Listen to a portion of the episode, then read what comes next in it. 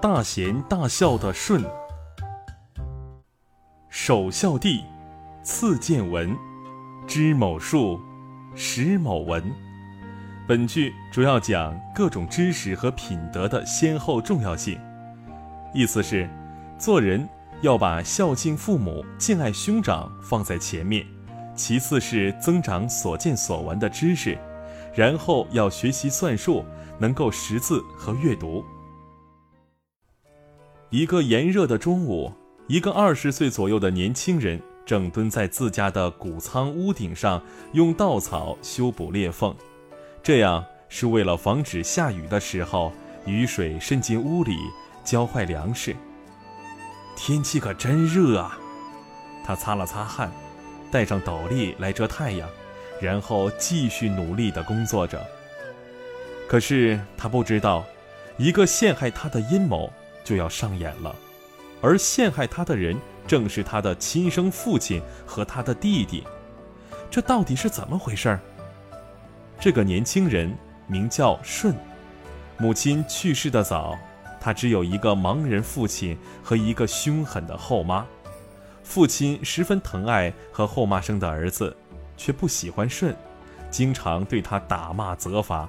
即使舜已经长成了一个健壮、勇敢、聪明的男子汉，他的父亲、后妈和弟弟还是想尽办法来折腾他，尤其是舜的弟弟。他为了夺取舜的财产，几次想要除掉他。终于有一天，弟弟对父亲哭着说：“舜坏透了，总是想要害您，争夺您的财产，还要害死我和母亲呢。”听了宝贝儿子的哭诉，父亲信以为真，十分生气。舜的弟弟赶忙接着说：“留着他，迟早会让我们家不得安宁，不如我们除掉他吧。”反正他一直都那么惹人厌。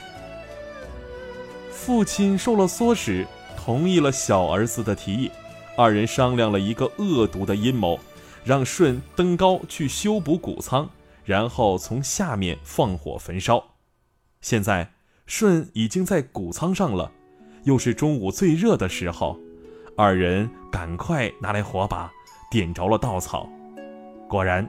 干燥的稻草熊熊燃烧起来，很快就把谷仓给吞没了。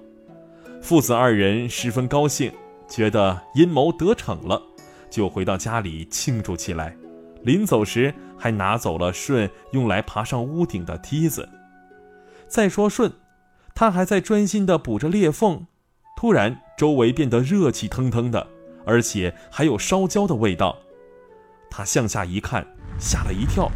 原来谷仓着火了，他想顺着梯子爬下去找个安全的地方，可是却发现梯子已经被拿走了，眼看火苗就要烧到自己了，这可怎么办啊？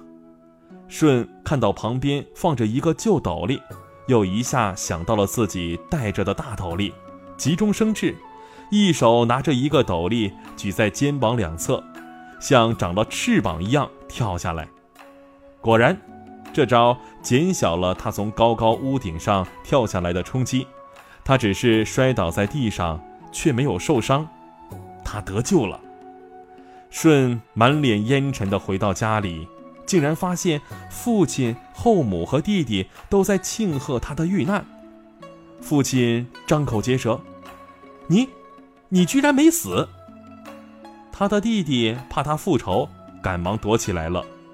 舜看到这些场景，终于明白了，原来父亲和弟弟设下了阴谋，想要害死他。他十分伤心，然而却没有怨恨他们，还是一如既往的孝顺父亲和后母，善待他的弟弟。终于，家人被感动了，从此以后和睦温馨的生活在一起，而舜也因为孝顺的美名，赢得了大家的尊重和爱戴。被尧帝选为接班人，成为了一代贤明的圣主。